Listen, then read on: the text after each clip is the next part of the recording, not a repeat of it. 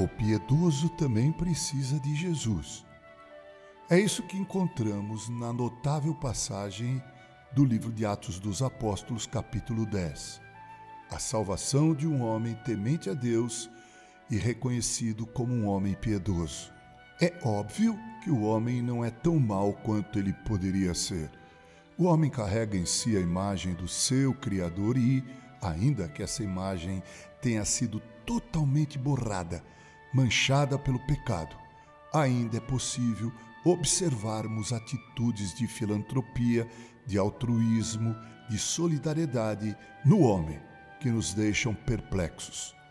Esse é o caso do gentil Cornélio, um centurião, isto é, um comandante de uma companhia de cem soldados romanos e que vivia em Cesareia Marítima.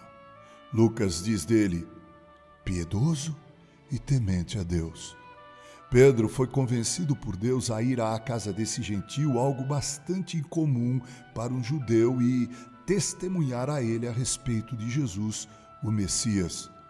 Diz o texto que Pedro nem havia terminado seu discurso e todos começaram a falar em línguas, assim como ocorrera, por exemplo, no Pentecoste em Jerusalém. Esse milagre evidenciava a conversão de Cornélio e de todos os que estavam com ele. Amados irmãos, não há coração tão duro que Deus não possa quebrar. Foi o caso de Paulo e foi também o caso daquele ladrão crucificado ao lado de Cristo e de muitas outras pessoas ao longo da história do cristianismo. Mas é isso é importante observar que ainda que a pessoa seja boa e piedosa, ainda assim é preciso ouvir o testemunho sobre Jesus e crer nele como Salvador. Um homem ou uma mulher só pode chegar a Deus através de Jesus, o Salvador, Filho unigênito de Deus o Pai.